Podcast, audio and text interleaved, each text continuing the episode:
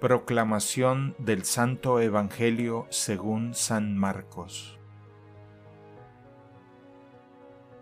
En aquel tiempo Jesús se retiró con sus discípulos a la orilla del mar, seguido por una muchedumbre de Galileos.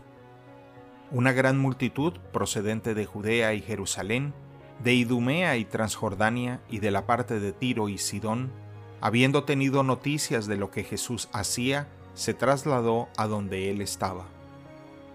Entonces rogó Jesús a sus discípulos que le consiguieran una barca para subir en ella, porque era tanta la multitud que estaba a punto de aplastarlo.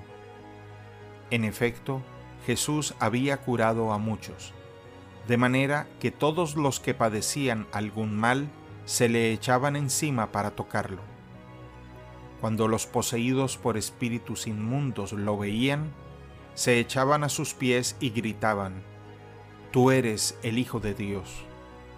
Pero Jesús les prohibía que lo manifestaran.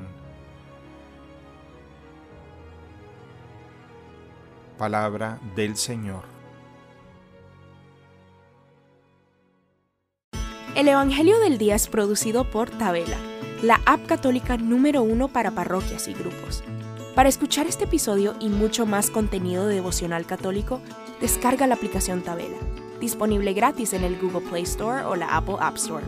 Si eres un líder en tu parroquia, solicita tu parroquia ahora mismo a través de la aplicación y podrás mandar anuncios ilimitados a tus feligreses sin costo alguno. Que Dios te bendiga.